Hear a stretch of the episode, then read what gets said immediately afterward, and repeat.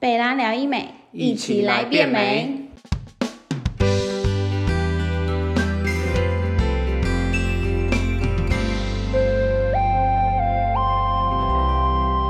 大家好，我是 Joanne，欢迎收听贝拉聊医美。那我们今天邀请到是我们贝拉桃园店的院长钱院长。 Hello，大家好。那我今天要跟院长聊一些，就是有关于女性最在意的隆乳问题。欢迎。因为现在其实蛮多人都很想要去改变他的胸型，没只是他都不知道是应该要用什么样的方式，甚至于说他可能连要用什么材质，或者是我一大堆什么果冻啊、什么无为不为的啊这种。所以我想帮大家问说，那到底是因为我知道是分两个大宗，对一个是自体脂肪，一个是假体的部分，那到底哪一个比较好？呃，所以这就是回到我们隆乳手术一开始最大的问题，就是隆乳手术的种类。然后，对那对原则对嗯上目前大概就是如你刚刚所说的，分为两个大类，一个是自体脂肪隆乳，对另外一个是所谓的义乳隆乳。啊，义乳呃，我们不要再讲假体了，我真的是口语化都讲假体，我们要讲义乳，对，那我还是会先简单讲一下大概这两大类手术方式的一个差异啦。原则上，自体脂肪顾名思义就是会从身上抽取，呃，自体的脂肪，然后回填到你的胸部，然后让你的乳房的尺寸变大。那原则上，这种手术的方式它有一个很大的限制，就是说它对于乳房尺寸的增大没有办法太大。哦，原则上，我们的经验大概是顶多大一个罩杯，一一个罩杯，一个罩杯 c, C 到 D 这样子，对，差不多是这样的一个概嗯念。那原则上，如果说你真的是希望大很多尺寸的话，嗯，你可能如果你要坚持要做自体脂肪的话，你可能就是需要做不止一次的手术，你可能要哦补个二到三次等等，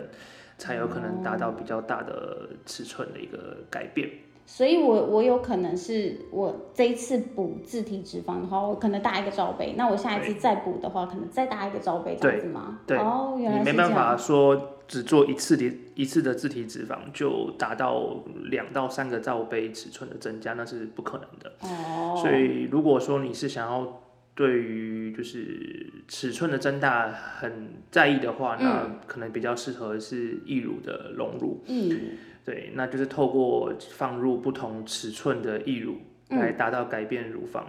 尺寸的一个手术的目标，这样子。那这样子的话，义乳它可以做到多大？呃，这个应该是每个客人都会想问，然后对那其实虽然摊开义乳的尺寸表，可能有好几十种的义乳尺寸，从小中大都嗯有，但是其实义乳的尺寸挑选还是受限于每一个人的他的胸廓的大小，也就是说，呃，每一个人的体型其实先天的就已经呃大大的限制你可以挑选的义乳的尺寸。哦，真的吗？对，因为如假设你今天是一个胸廓很胸廓小是的。哪里？胸廓是就肋是肋骨这边吗，你可以简单想成就是你的肋骨横向的一个、嗯呃长的一个长度啦。哦，大家摸摸看肋骨就会知道你的胸廓有多宽对了，。你的胸廓如果是很小的话，那基本上你不太可能挑选一个比你的胸廓大很多尺、大很多的一个义乳。哇，那这样从后面看就是两两两颗这样子，对呃远远的这样。而且如果说你硬要在一个胸廓很小的情况之下放入一个很大的义乳的话，嗯其实不止看起来会很奇怪，而且你会增加隆乳术后并发症发生的机会。哦，哦，对，了所解。以原则上，呃，还是要针对每一个人的身形去做适合的义乳尺寸的筛选啦。嗯嗯，但原则上，大概假体呃义乳隆乳大概是跟自体脂肪隆乳比起来的话，大概是可以增加的尺寸的那个范围是会比较大一些些。嗯，对。那当然，现在也有人就是。结合两种隆乳方式都一起做，叫做所谓的复合式的不隆乳。哦，就是他觉得他想要增加的尺寸比较大，所嗯以他选择做义乳隆乳，嗯但是他又不希望，呃，有因为有因为有一些时候义乳隆乳它会有一些带圆感的问题，带带圆感。就是我如果我们把义乳想成是一个袋子好了。嗯，带那子你你把它放进去你的身体里面，嗯那如果你的本来本来就是一个很瘦、很胸前没有肉的一个情况的的情况之下，哦，你会觉得你好像可以看得到那个义乳的边缘的感嗯嗯觉，嗯嗯所以他会觉得，那他除了放义乳之外，他还想要结合自体脂肪去去做修一些饰吗修饰，对。了解，对因为有些女生真的是瘦到她连肋骨都看得到的那那种。其实目前，因为我们是亚洲国家，那以嗯台湾来讲，其实很大部分比例来做隆乳手术的客人，其实都是很瘦的。哦，对，对了对了，因为这样奶就长不大，所以她就变成说她要去抽一点脂肪去补旁边边对边的那些角角啊，或看得到的那个盘的那个形对状。我们叫做补带圆啊的一个概念，就是补去带圆就是修饰就对了，然后好像让是哪它个人的名字这样？补对带员对，大概是这样。所以目前。呃，简单讲就是分两大类，一个就是自自体体脂跟肪假隆乳跟啊，义对，乳我都隆假乳体，义义乳隆乳乳义乳，那或者是如果你想要追求一百分嗯，那就是我们就是两个混在一起做，叫做复合式的隆乳，就是有放一个义乳，然后有抽一些自体脂肪嗯，去修饰那个义乳的边缘感。等于说让人家就是看不出来你的奶是用做的这样子，是不是？对对对对对对，那这样他们想想要，如果好，我真的想要变很大罩杯，我选择做义乳。那义乳有什么样的材质或者是什么？我好像也分很多种哎、看得头好痛。这个也是大灾问哈。那我尽量简单的好就是讲一下哈。好，原则上大家应该都听过，最久之前的的义乳材质就是盐水袋。对对对对，对，在早些时候真的是盐水嗯袋，那不过盐水袋问题很多啦哦，因为盐水袋它会有渗漏的问题，嗯然后也会有就是触感的问题，嗯嗯嗯，然后那所以后来就是时代慢慢进步之后，现在主流的材质就是果冻细胶类。嗯那果冻细胶类它又有分很多种的形式，如果它以形状来分，它有分圆形跟水滴形。圆形跟水滴形，嗯，那如好，果以表面材质来分，它又有分光滑面跟绒毛绒毛面面。那大家都可能学生时代上过排列组合嘛，嗯那这样子，我们如果你看形状上来分，它要分两种；嗯，材质上来分，它要分两种。对那排列组合起来，它是不是就会有四大，四种？嗯二乘以二，对，对不对？四种的情况。嗯，可其实不是这样子的。哦，我们回到刚刚的，就是如果以形状来分，它分圆形跟水滴嘛。对那圆形来讲，它的确是有光滑面跟绒毛绒面，毛面，对，但是水滴形的话，它只会有绒毛面。哦，为什么？原因是因为，如果我今天放的是一个水滴形的义乳，那嗯我是不是希望它放进去我的胸部里面，它是不要上下颠倒的？对因为水滴形，它就希望就是，呃，我我站着的时候，对它对下面比较有肉对的对感觉，嗯所以比较大的那一段一定是要在下面嘛。对，如果如果我上下颠倒，不就很奇怪吗？对不对？哦，对懂，那事这就是为什么水滴型的一定只有绒毛面，绒毛面原因是嗯因为如果你今天水滴你又做成光滑面的话，嗯它在胸部里面是有可能会跑位的。好哦，那就绒毛面的就在里面话晃动，对，那绒毛面的话，它可以跟呃身体的组织有比较好的结合，所以嗯哦它放进去之后，它比较不会有跑位或者是上下颠倒的一个情况。嗯，对，大概是这样子。那除了果冻细胶之外，后来最近几年又有所谓一个次世代的义乳，就是叫所谓的呃纳米绒毛。纳米，就是它那个表面处理叫对纳米绒毛，对，是因吗为纳米的意思就是很小嘛，对对嗯就是看不太到嘛，所以它就是把、呃我们刚刚讲的绒毛面，然后做成纳米化，所以表面上看起来好像是光滑面，可是你如果用显微镜去看，它其实还是有一些微小的一个绒毛。那这类型的义乳。目前最具代表性的就是大家很常听到的摩的跟摩柔的嗯这两大类，呃，这两种品牌这样子。那其实各有各的优缺点啊呐、嗯，对，那果冻细胶的话，如果是圆形，呃，如果是光滑面的话，它其实最大的优点大概就是它的触感是非常的柔软，那那那那那绒毛面是触感比较硬哦，比较 Q 弹。哦 Q 那弹用 Q 弹来做，哦对，但是呃，光滑面它的缺点大概就是它的夹膜挛缩率稍微高一点点。夹对我一常听到夹膜挛缩率，那到底是什么东西啊？呃，应该是这样讲，因为人体是活的生物嘛，所以它会有免疫反应，所以你今天放了任何的一个人工的呃植入物到身体里面，嗯，呃，我们的免疫系统一定会把它视为是一个外来物，然后我们会产生一个夹膜去去包覆它，这是一定会，你哦不管放哪一种的的义乳，其实都会有这样的一个夹膜，嗯，但是夹膜如果呃生长的没有很厚，或者是它没有挛缩，挛、缩就是它会有点变形的样子哦，其实也不会怎么样。嗯，对。那所谓不好的结果就是夹膜，如果它产生了挛缩的话，那依照它挛缩的程度不同，它可能会造成你的胸部的外观可能产生就是外形的改变。那这个是我们不希望发生它会的。变歪七扭八这样。对，如果是严重的夹膜挛缩，就是会有这样的情况。哦，真的哦，那这个是我们不想看到的哦嘛？哦哦哦，对，，所以我们常常常讲的就是隆乳术后的夹膜挛缩，嗯就是在讲这件事情。那呃，光滑面它的触感，因为它的优点是触感很柔软，但是它的缺点就是夹膜挛缩率会稍微高一点点。所以为什么我们说放光滑面的义乳的话，术后会需要去做按摩摩，原因就是因为去希望降低它的夹膜挛缩的一个发生率。嗯，那如果是放绒毛膜面的话，它的夹膜挛缩率就没有那么高，所以一般来认为说，如果你是放绒毛的义乳的话，你是不需要做术后的按摩的。哦，这么方便哦对，但是绒毛也有它的缺点，就是我刚刚提到说它的触感是比较 Q ，Q 弹，一点的，嗯比较 Q 弹一点点。对，然后奶就很挺这样子。对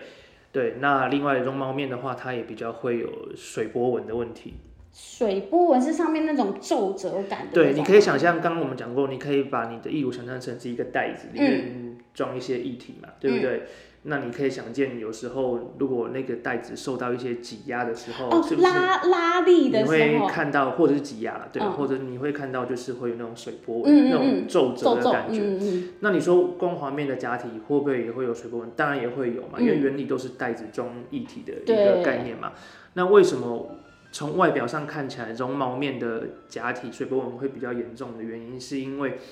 绒毛面它跟身体周遭的组织结合的比较紧密，嗯，哦，所以哦它的那个袋子本身造成的水波纹，它会比较没那么明不显，是不是，它袋子造成的水波纹，它会比较容易传播到皮肤表面。因为它跟哦，身好体的难理解，我头好痛。 因为它跟因为它跟身体的组织结合比较紧密，嗯，不是说光滑面就不会有水波纹，光滑面水波纹它可能有，可是它可能藏在身体里面，它可能不会传递到嗯皮肤表面让你看到。看到，嗯，那绒毛面它因为跟身体组织结合的很紧密，哦，粘在一起了，对等同于说它有水波纹，它我会外面很忠看实得的到传递到你的皮肤表面，哦、懂让是懂是嗯，外面看得到。对，我能理解为说，可能比如说我是光滑面的话，它里面有水波纹，那我外面可能看不太出来。对，那它对它，对，对，那我们它等于说它跟我们的肌肤是没有太紧密结合的，是吗？如果跟绒毛面相比，它的确是没有那么结合的紧密。对，哦，懂意思了。所以其实各有各的优缺点。那我把它理解为，就可能比如说外来物进来，然后他们要相处在一起。如果是光滑面的话，我等于说我要让他们去按摩啊，然后对我就要促使他们两个和平相处。对。那如果它是绒毛面的话，我就不用管它，它自己会自力更生这样子。他自己会跟身体这组织就是对有啊一他个们很两好个的一就个会自己结合。哦对，懂。所以大家都会选绒毛面居多的原因是这样子吗？呃，没有哎、其实各有各的，就是应该讲，并没有说客人选择绒毛面比较多或比较少。哦，对等于说每个人适合的其实都不太一样，跟需求也都不对，一那医样。师的角色大概就是会分析每一种假体的特性，因为没有一种假体是全部都好了哈。嗯嗯嗯，那按照客人的自己的想法、自己的喜好以及个人的预算去做挑选。嗯嗯嗯，对，那我们刚刚讲都是果冻细胶类的的义乳嘛，吼对那后来我们刚刚有提到一个所谓的次世代的一个义乳，就是摩的摩的跟柔的，这对就是所谓的纳米绒毛。嗯，那它其实的概念就有点像综合了光滑面跟跟绒毛面的优点。对，就像像我这种选择性障碍选不出来的，，对，因为它我刚刚提到说，因为它是做纳米绒毛，所以你你你从外面上看起来，你会觉得它好像看不到很光滑，可是嗯，其实你用显微镜去看，它还是有那种凹凸不平的绒毛面，所以它哦，其实特质上有点结合，就是光滑面跟绒毛面的一个优点。嗯，对。那它目前我们认为它术后是不需要按摩，而且它的夹膜发生率、夹膜挛缩的发生率率，很低。嗯，对，所以它有点就是综合两边的好而产生的一个，哇，呃感觉无敌耶！当然说它的成本比较高啊，哦，它的费用也会比较高，对大概是这样对，子。这个我有耳闻过。对，而且它的术后的触感啊、垂坠感啊，目前看起来都还不错。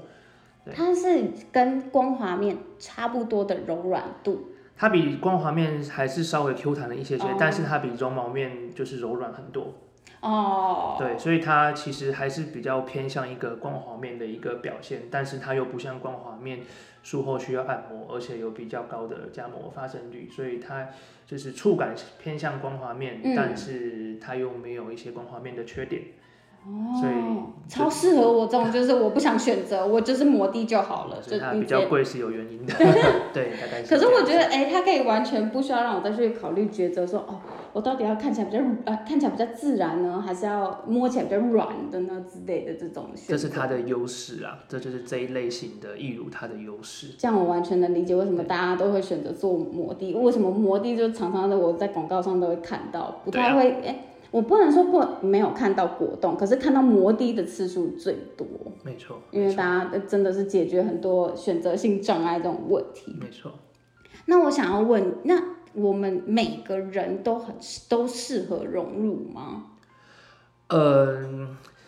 原则上适合做隆乳手术的对象，大概我们可以临床上我们可以分为两个大的族群啊。嗯第一大类族群就是先天发育不良，先天发育那不就良，是胸就部像小我 嗯的女性，她想要对乳房尺寸做升级啊，哈。嗯那这类型里面又可以分为就是整体发育不良或者是局部发育不良。那局部发育不良，我们平常最常看到的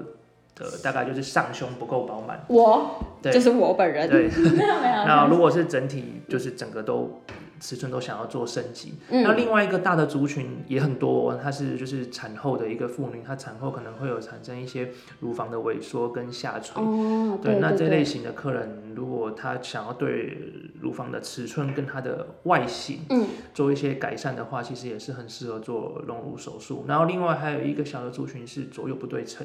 是哦对，大小奶。对嗯对对对对，那就看他就是只是单纯想要矫正不对称，或者是他对于乳房的尺寸他也想要做升级，我们会嗯帮他、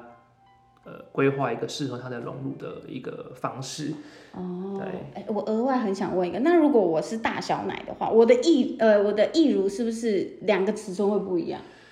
呃，原则上一般来说啦哈，嗯我们会尽量选择两边植入一样大的义乳啦哈。不过嗯如果说它真的是两边的尺寸差异比较大的话，嗯我们可以做一些微调。对，那是但是很难，嗯，靠说选择不一样大的义乳尺寸来达嗯到百分之百的去调整你两边的一个了解，呃，比如说你刚刚讲的大小奶的一个情况。嗯嗯嗯那如果是单纯为了解决大小呃两边乳房不等的话，我临床上我们很多时候会用自体脂肪嗯哦去，对对做对，稍微微再多补一去点，做一些微调，嗯因为它在微调这个角色嗯的一个情况之下，我觉得自体脂肪是蛮好的一个工具。嗯嗯嗯，对，那当然它就不能够拿来做一个尺寸升级的一个主要的工具。对，它只能做一个，它只能做一个修饰，修饰跟微调，我觉得是一个很棒的一个工具。嗯，对。哎，听听起来我怎么自自己都觉得摩的再加那个自体脂肪融入是一个无敌的事情。就很多人现在是选择这种复合式隆乳的一个方式啊。哦，了解。那如果我今天是属于上胸没有肉的人，我可以选择做隆乳，就是塞那个义乳吗？可以，因为因为你可以想象，就是你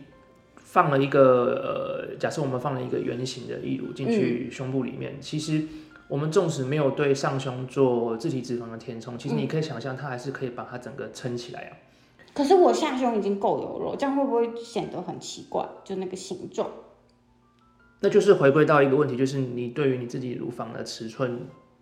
你增大的需求，你需要到哪边？哦如果哦，是整体去做规对划这对样子。对，如果你了解对于尺寸的增大没有很大的需求的话，嗯其你只是希望能够修饰上胸的话，其实你可以上胸选择做自体脂肪也可以。啊，对对对对对对对对，对，嗯所以其实其实你要用什么样的方式去做这样一个隆乳的手术，其实还是要跟医生去做一对一的咨询。对，因为每个人的情况其实不一样，嗯并不能够一概而论。那像刚刚提到的，有一个产后产后妈妈们，她们都下垂嘛，对不对？那我只需要把它做大就好了嘛，因为我还有听过一个什么提乳手术是吗？对，剔除手术跟隆乳手术并不是一样的手术，那是另外一个手术的。哦，是合合并提乳手术这样子复合式。呃，不一定，剔乳手术也可以单独，也可以单独做。哦。对，那你到底是应该做体乳，还是做体乳加隆乳？哦那个必须要实际的去做检查，哦，对，还是要做咨询，每个人情况不太一样。了解。对，那是什么样的情况是需要做到？就是在家，可能比如说我是已经决定要融入了，我要增大，然后我又需要做到体乳。哦，临床上我们有一些就是身体力学检查的一些判别指标啦，嗯，所以那个还是要医生当面去检查。等于说看一下你的胸部下垂的程度、啊。对对对，我们有一松些弛测量的指标可以嗯告诉我们说你的情况应该是做隆乳就好呢，还是可能要加做体乳？哦，对懂意思了。等于说我们都可以给医生现场评估，说，哎、我的这个松弛程度啊之类的。对，因为那个个都是需要实地去测量。哦，那医生会去 touch 到我的胸部吗？就是在咨询的时候，会上胸的部分。会会啊，好，会了解，就就是大家要有一点心理准备，如果太害羞的，你可以找个呃很好的朋友一起来。整间一定到还是会有护理师跟着对，跟诊的啦，所以这个倒是不用太担心。而且我们护理师都是全程跟着你的，一定的，你的安全护理师都会帮你把关的。对，那像我们现在已经讲到有哎适合隆乳的，那有不适合隆乳的吗？未满十八岁可能嗯不适合。那另外当然就是怀孕跟哺乳期不适合，哦，对。然后另外就是你的身体如果本来有一些呃慢性疾病，比如说糖尿病、高血压、心脏病或者是凝血功能障碍等等，那这个不是特别针对于隆乳手术，应该是各类型的手术可嗯能都要比较不适合啦。那另外了解嗯就是如果你有严重的疤痕体质，比如说常听到的这种蟹足肿体谢质主，，嗯，也对，不太适合，因为这个隆乳手术毕竟是会有伤口，手伤口就会有疤痕的一嗯个产生。那另外就是怀疑你的乳房如果有呃有肿瘤的情况，可哦能也不太适合啦，大概是大概是这样子。我刚刚突然在那个哺乳期间，妈妈们不适合这件事情啊了一下，因为哺乳期间妈妈们不是奶都风超大的嘛，怎么还会有想哺乳啊不还想做隆乳手术这种想法？所以我刚刚啊了一下。 好，那我们现在来问一些就是隆乳常见 Q&A，我们在网络上收集了很多网友在隆乳的问题下面都会写一些什么样的留言啊或之类的这种。像留呃留言第一个最多的是隆乳罩杯能升级多少？那我呃呃，我们讲易乳好了，因为我们刚刚了，我们上一集已经了解到说，哦，我们自体脂肪隆乳是只能打一个罩杯，对自体脂肪大概就是搭一个罩杯，对嘿，那如果是义乳隆乳的话，原则上。大概可以搭二到四个罩杯，但是这个是以正常情况下来说啦，然嗯后、那原则上我刚刚有提到说，每一个人他能够选择适合他自己的义乳，其实并没有太多种可以选择，嗯嗯因为依照他身形的条件，嗯，胸廓胸廓，对对对。那一般来说，一个罩杯是一百二十到一百五十 CC，一百二十到一百五十 CC，所以如果是两个罩杯的话，就是两百四十到三百 CC。对，那一般来讲，我们我们一般目前临床上看到，已经已经很少人放三百 CC 以下的义乳了啦。哦，对，当然还是有。所以原则上正常来说，如果你是做义乳隆乳的话，我想大二到四个罩杯，正常来说是是可以允是可以允 许哦的。哦哦哦，对不我觉过得已经很极限了，我脑袋浮现的是两瓶可乐在我的奶的，嗯不过我再强调啦，哈，还是要跟自根据自身的体型 啊。嗯对嗯，了因为了解了解对了解，因为我刚刚就是先用那个铝箔罐的那个 CC 数，然后想象在奶上面，哎、很大嘞，铝箔罐，铝箔罐是多大？铝箔罐三百三，我记得是三百铁铝三，罐吧？对对，铁铝罐，对啊，铁铝罐是三百哦，三。我我刚刚讲铝箔罐，对不起对不起，铁铝罐，铁铝铝罐是，三百三，对，对差不多，差不多。哎、很大了很大了，大家不要贪心好不好？适合自己的大小最好，好不好？好，那我们再来问第二个问题，易乳有时效性吗？就是可能比如说我装进去之后，我可能要一两年之后把它拿出来换新的这样。呃，义乳的种类我们之前有提有提到嗯嘛，哈，传统的就是盐水袋，不过这现在已经几乎没有人用。那种盐水袋它其实的确是会有每年大概有一 percent 左右的渗漏率，所以如果你时间拉很长，比如说十年左右，的确就漏光了嘛，嗯，嗯对不对？所以它尺寸上就会产生明显的尺寸差异，所以可能会需要更换，而且盐水袋放久了，的确它破裂破裂率也会增高。嗯不过因为已经很少人用这种东西，那现在新的呃易乳、果冻细脚，或者是我们刚刚讲到的摸滴或者是柔滴等等，嗯，基本上都是非常非常安全，然后它的破裂率都是很低的，所以并不需要定时更换。嗯，那目前卫福部是有建议我们的民众，就是如果说你有接受过易乳隆乳的话，它是对建议大概每两到三年去做一次核磁共振，就是要啊检 MRI，查它它一检查下，对，嗯，对，就是做定期的乳房是呃去乳房检查，嗯然后也可以顺便检查你的义乳是否有破裂的一个情况。嗯，不过简而言之啦，现在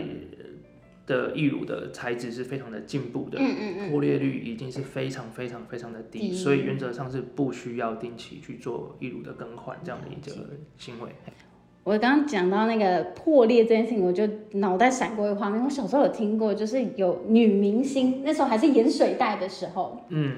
有女明星可能到呃飞机上，然后高空压，会不会有那个盐水袋爆裂的情形？现在这个时候的义乳材质是不会有那种情况的了。哦对，那那之前盐水袋是有可能发生这种事，有曾经有发生过，所以这是真的。我一直以为这是胡乱的。不过盐水袋这个已经几乎没有人在用了。哦对，好可怕！你下飞机来削风一颗，那个能看吗？我衣服瞬间就塌掉了欸、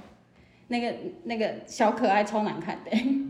好了，好好好，我我问第三个问题。那做隆乳手术会影响到哺乳吗？可能比如说我年轻的时候有做过隆乳的手术，然后我现在怀孕了，那我需要做哺乳这个动作会有影响吗？而且正常不会，因为呃，隆乳手术呢，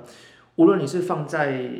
哪一个层次的位置，基本上都不是会放在乳腺里面，所以它不会影响到你的乳腺或者是乳腺管，所以是可以正常哺乳的。那有些人会担心说，好，我今天放了一个果冻细胶的义乳，那会不会我在泌乳的时候，我的乳汁里面可能会有一些细胶的成分？嗯，那其实这个呃，在整形外科的权威杂志在二零零七年的时候，其实已经有发表论文研究出来了啦。哦，嗯就是有有有做过义乳隆乳的女性，她在泌乳的时候，她们针对那个乳汁去做成分的分析，嗯，其实她的乳汁里面的细胶含量是没有差别的，哦，其实就是跟没错没有做过隆乳手术的女性比是一样的。所以我的意思就是说，呃，不用担心，因为你有做义乳隆乳而担心就是会哺乳产生任何的影响了啦解。一般而言，我们义乳植入的位置大概有分几个啦，然后、嗯那第一个是乳腺下，那第二个是筋膜下，筋膜下。对，那第三个是肌肉肌肉下，肌肉下，肌所以肉有就三是个地方。肌肉就是胸大肌下，然后肌肉下衍生出来的就是有一部分是在肌肉下，一部分在筋膜下，嗯，有一些人就是称为半筋半肉去简半称，就是就是哦好好记哦，半 斤半肉。对，嗯或者是所谓的双平面隆乳。啊，双平面的。对，因为它一部分是在胸大肌的下面，嗯一部分是在筋膜下嘛，嗯等于它是一个双平面的一个义乳的植入的一个位置。嗯，那乳腺下呢，它手术方式简单，然后不过因为你可以想见它的义乳前面就只有乳腺对挡着对，对它就对直对接接触到你的乳腺，嗯所以。其实是一个比较不好的一个平面，因为容易感染，而且夹膜挛缩发生率也比较高。哦，对，那乳腺它呃乳腺下这个位置，它的进阶版就是所谓的筋膜下，嗯因为我们知道我们胸大肌的表面有一层薄薄的筋膜，嗯，就像你去肉摊看到肉的表面，哦哦哦其实会有一些有一层筋膜。白白的又有点对透明的对这样子，啊。嗯那我们把义乳放在这颗筋膜之下，你可以想见你的义乳前面又多了一层筋膜的保护，嗯，前面才会是你的乳腺乳。腺对，所以这个层次其实是还不错的一个层次。那只是说，只是说你要把那层筋膜剥离出来，就是是比较困难一点点的，所以是哦，比较费时，也比较费背工。弓那如果你今天是用腋下的切口的话，那原则上一定需要内视镜的辅助了。啊，对对肯定是要的，不那然医生给你乱拨的。对，那另外一嗯大类就是放在你的胸大肌的下面。那胸大肌，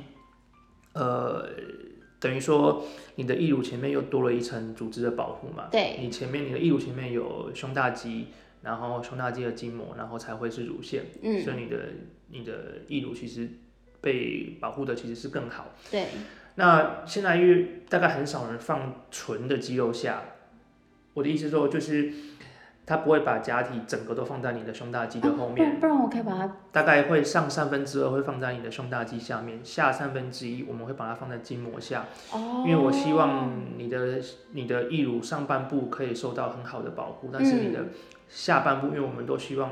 我们都希望我们的做出来的胸部是一个水梨形，是一个下半部比较有垂坠感的对胸对部。对对对，所以我们会会把下半部的胸大肌，我们会把它做呃切开的动作，让你的嗯义乳的下三分之一是露在肌肉外面，哦，就是在筋膜下，哦，这样感觉很自然欸嗯呢。就会截取两个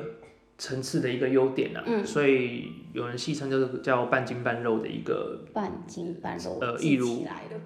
义乳的植入的位置，或者是你要叫双平面隆乳。嗯，那一定会问说，那我到底是要放筋膜下，还是要放半筋半肉？对，对，那其实这个还是要看每一个人的身体条件。筋膜下有筋膜下的优点，嗯，半筋半肉有半筋半肉的优点。对，那原则上筋膜下比较适合在说你原本的原你原本胸前就是比较有肉的一个情况之下，上胸是有肉的，嗯，对，因为你可你可以想见筋膜下跟半筋半肉比，筋膜下是把义乳放在比较浅层的位置嘛，对对对，能理解。所以如果说你的胸前本来就已经有点肉了，你放在筋膜下其实是适合的。哦其实是适合的，因为你是那如果你是很瘦，嗯，胸前本来就没有什么没有肉，你放在筋膜下，你可以想，因为它放的比较浅，对，所以你比较有机会能够看到我刚刚提到的就是带圆感的问题，哦，就需要再用自体脂肪来去修饰它，是不是可能会变这样的情哦况。了解对，那如果比较瘦的客人，我一般都会比较建议就是做半筋半肉，就是双平面隆嗯乳。嗯嗯嗯，因为你在上胸的部分，其实你可以达到一个比较厚的一个保护的层，懂，对。那同时下半部又可以有一个比较好的垂坠感，嗯，对。哇大概是医生好贴心大概是哦，这样子。突然觉得我们前医师真的好贴心哦。好，那刚刚讲到筋膜层，那我想知道就是我们荣乳的切口位置有哪些啊？呃，大概可以分为主要的是几个了哈。第一个是腋下隆乳，腋下、对，然后另外第二个是乳下缘的隆乳，乳乳下缘，对，就是乳下缘，我切口放在乳下缘，然哦，后就我们皱褶的这个地方，对哦对对乳对下对缘，然后第三个是乳晕，乳晕，嗯对，然后第四个是肚脐啦，那嗯，对，那当然各有各的优缺点啦，然后那我先讲腋下好了，腋下，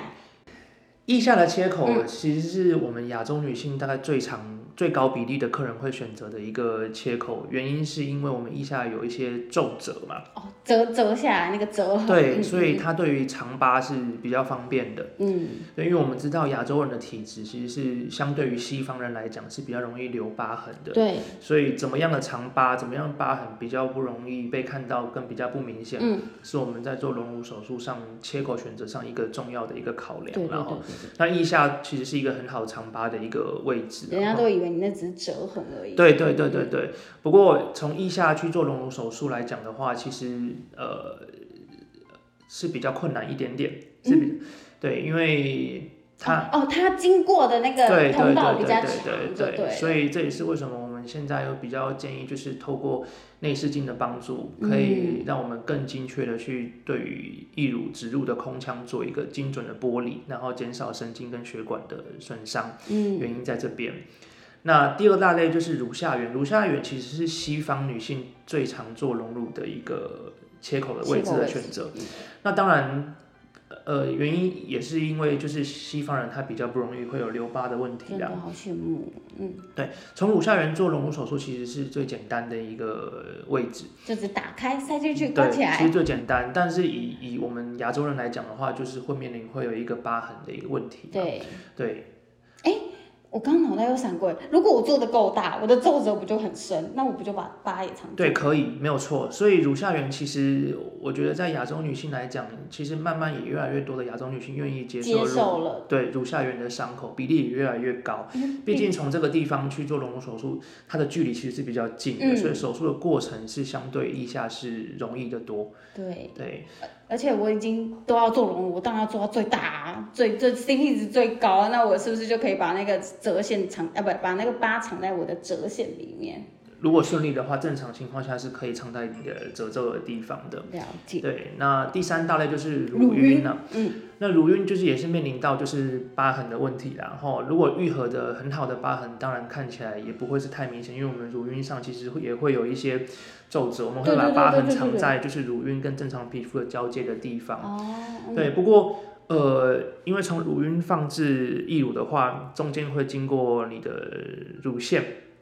所以它有哦可会能哦所以它有可能会有伤害到乳腺，然后还有伤害到乳晕周围神经的一个问题。哦，嗯，所以有一些客人他可能术后他会感到就是乳晕跟乳头的感觉可能会有点影响，哦，对了，那解，这是它的缺点然后。嗯，那另外第四大类是肚脐，那肚脐的话，它就离我们隆乳的位置就更远了嘛，我对哦真的不是对？第一次听到肚脐耶，那也是因为它比较远的关系，嗯所以它手术时间肯定会比较长，然后你在放置义乳的过程当中，义乳也比较容易产生损伤。嗯，对，所以以我个人来讲，亚洲女性我大概还是会推荐以腋下隆乳跟乳下缘的隆乳、嗯，这两种的伤口的切口的选择为主流啦。了哈，解对，。我这样听下来，其实我自己比较接受下缘切口，因为毕竟我都要做隆乳，我就是要做大一点啊，然后那个皱褶感觉会比较深一点，然后它就藏住了。因为我是如果是腋下的话，我是不是要通过这个这个叫什么？我的副乳这个位置，然后到呃对我的乳房这边，对对对所以我对这对，一段也是需要做修复期间，让它密合起来吧。是的，是的，了解，所以大家可以去了解这些利弊的关系，然后去做选择。那像我们大家都会担心说，我们手术过后的伤口疤痕的问题会不会很严重啊？呃，基本上隆乳一定还是会有疤痕的问题，因为你需要一个切口对把义乳放进去嘛，对那所以你会有一个伤口嗯，那有伤口一定会有一个疤痕。不过在正常情况之下，这个疤痕愈合到最后都会是一条细细白白的线。嗯，那所以问题就在于说，你要把这个细细白白的线，你要放在哪里？嗯，这就回复到刚刚我们的切口选择的位置。对对对对，看你要藏起来呢，还是把它放在哪里？你觉得很 OK？对，那原则上这个疤痕的大小大概会是三到四公分嗯左右，要看你选择你放进去的义乳的尺寸。当然，如果你选择要放的比较大的，嗯，呃，义乳的话，你可能疤痕就会到四公分。我嗯对嗯，嗯那如果是比较小的尺寸的话，可能是三公分。可是我觉得我听起来比起传统，我听到那种开刀手术的切口已经小很多了。当然，当然，，但这是美容手术嘛，那美容对手术当然大家都希望是疤痕越不明显、越不容易被看到最好。嗯，所以还是要去想说，你这个术后的疤痕，你希望要藏在哪边？嗯，那目前亚洲女性大概还是以腋下选择的比例比较高，哦因为嗯比较好藏疤啦。对因为不止它是手背放下来的时候看不到，所以你表面上是看不到，另外就是腋下的很多的皱褶，嗯，都比较利于去做这个疤痕的隐藏。隐藏藏起来这样，对对，但还是有疤，只是跟你说我们要把它藏在哪边，很合理化这个疤，应该这样讲，合对理对化对这个疤对对对对，你不能够期待说你有一个伤口却完全没有疤，那那大概是不太可能的啦。了解对。我们还有一个问题是，任何年纪的人可以都可以施做隆乳手术吗？呃，目前大概就只有呃法律上规范大概十八岁以下是不适合是做美容手术的啦，那不是针对隆乳而已，是任何的美容手术我们都不是很建议。嗯，对，那十八岁以上的话，原则上如果我们没有刚刚我们提到说不适合做隆乳手术的情况的情的情形需的情形下，嗯嗯其实如果你有隆乳手术的适应症，其实是可以做隆乳手术的。嗯，哦，了解。哎、其实十八岁以下跟我说要做隆乳，我真的会想把它雷洗耶！哎、你都还在发育期间，你赶快吃一吃，把奶长大，还做隆乳，我真的很生气耶。好，还有一个另外一个比较小众一点的问题，它就是溶乳之后会影响到乳癌的判断吗？因为我们现在女生都常常会去做一些女性的检查，那我如果我有做过溶乳，会不会影响到乳癌的判断？呃，这个我们要提一下，我们刚刚讲到的就是义乳放置的位置了哈。嗯，我们义乳放置的位置，现在主流都是在筋膜下，刚刚讲的第一个嘛哈，第二个是肌肉的肌下肉层下嘛方就是所谓半筋半肉嘛哈。嗯嗯，所以无论怎么样都不会放在乳腺组织里面嘛。对，对，所以呃，乳癌的话，它嗯肿瘤是会长在乳腺组织里面，哦，所以你哦放义乳进去的话，其实你并不会影响到就是乳癌的一些检查。嗯那目前台湾女性常规会做的乳癌的检查，不外乎两大类，一个就是超音波，嗯，另外一个就是乳房摄影。对，那因为我们的义乳都是放在乳腺组织以下，嗯，所以第一个超音波它是不会受到影响的。那乳房摄影就是简称乳摄嘛，哈，它是需要去把乳房夹住嘛，所以有一些女性她会担心说，那我放了一个义乳进去，我会在做乳摄的时候，呃，会把那个义乳夹破，嗯不至于吧？真的哦、其实是会会哦，呃，非常非常低。哦，不过的确了哈，如果你有放置一个义乳的话，你在做乳摄的时候，嗯会有一些角度会受到限制，哦，例如做太大，哎、并不一定。哦，我开玩笑哎啊，会就是如果你有做过义乳隆乳的话，可能会嗯使乳房摄影的准确率会稍微下降一点点。了解所以我建议啦，就是如果做义乳隆乳的话，嗯如果你担心要做呃之后的乳癌的一些检查的话，嗯嗯嗯，大概我还是会推荐做核磁共振，就是我刚刚提到的，就是卫福卫福部目前有建议嘛，就哦嗯对是隆乳之后，我们建议定期去做核磁共振的检查。嗯嗯嗯，那做核磁共振除了是为了乳癌的判断跟筛检之外，嗯其实也可以顺便检查你的义乳有没有渗漏或嗯破裂的一个情况，所以是一举两得，大概是这样子。多关心一下你的内内情况，对对对对都是好事。不过原则上，基本上就是做义乳隆乳，基本上是不会影响到到乳癌的判断判的、断，对其实大家就不用太因担为现心，在检查的方法太先进了。真的对真的，什么方法都可以做检查。对。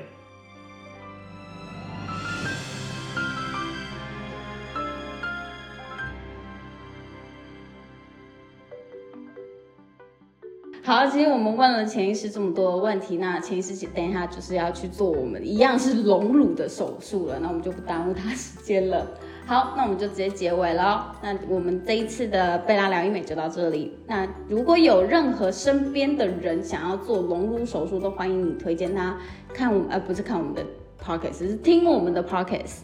那也欢迎大家追踪我们的脸书跟我们的 IG。那我们有任何的问题，都可以在我们的下面留言，然后告诉我们，或者是你们想要听什么样的主题跟内容，也可以告诉我们哦。那我们下次见，拜拜拜拜。拜拜